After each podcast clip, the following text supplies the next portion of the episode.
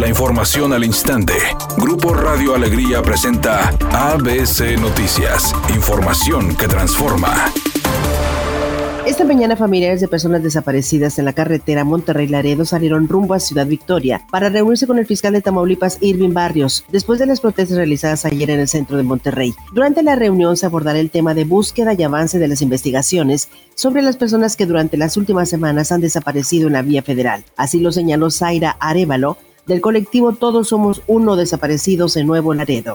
El gobernador electo de Nuevo León, Samuel García, y 13 alcaldes electos del área metropolitana de Monterrey llegaron este día al Instituto Cultural Cabañas en Jalisco para sostener una reunión con funcionarios de esa entidad y recibir capacitación de cómo opera el Instituto de Planeación y Gestión del Desarrollo del área metropolitana de Guadalajara, que podría llevarse a cabo en Nuevo León en la próxima administración estatal. Samuel García buscará crear una gobernanza metropolitana para que los municipios del área metropolitana puedan tener acuerdos para un mejor manejo en diferentes rubros. El gobernador electo indicó que Nuevo León solo cuenta con un área metropolitana a comparación de otros estados que llegan a tener hasta cinco, y aún así los municipios no trabajan en equipo. Sin embargo, planea acelerar el proceso para que en menos de 24 meses Nuevo León pueda trabajar con la metrópoli en conjunto.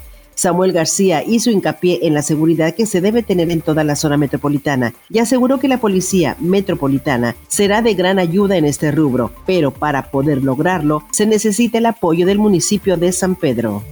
Al presentar un informe con motivo del tercer aniversario de su triunfo electoral, el presidente López Obrador afirmó que hay signos alentadores de recuperación en las crisis sanitaria y económica. Dijo que de abril a junio se han reducido considerablemente contagios y fallecimientos por coronavirus. En materia económica mencionó que se ha controlado la inflación, el peso sigue fuerte y no se ha acudido al endeudamiento. Además, el crecimiento anual será del 6%. No hemos aumentado en términos reales los precios de las gasolinas, el diésel, la luz, el gas ha aumentado un poco por encima de la inflación, pero ya vamos a corregir.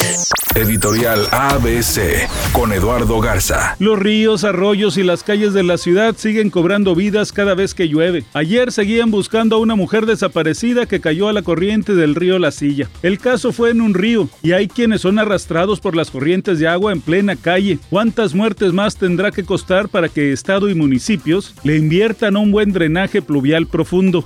El próximo lunes inicia por las estrellas la nueva telenovela titulada La Desalmada, que tiene los roles protagónicos a José Ron y a Livia Brito. La producción es del Güero Castro y dijo que esta vez el público se va a quedar ganchado con la trama como hace mucho no lo hace. Esta historia es una historia de desamor y de amor que se vive muy a la mexicana.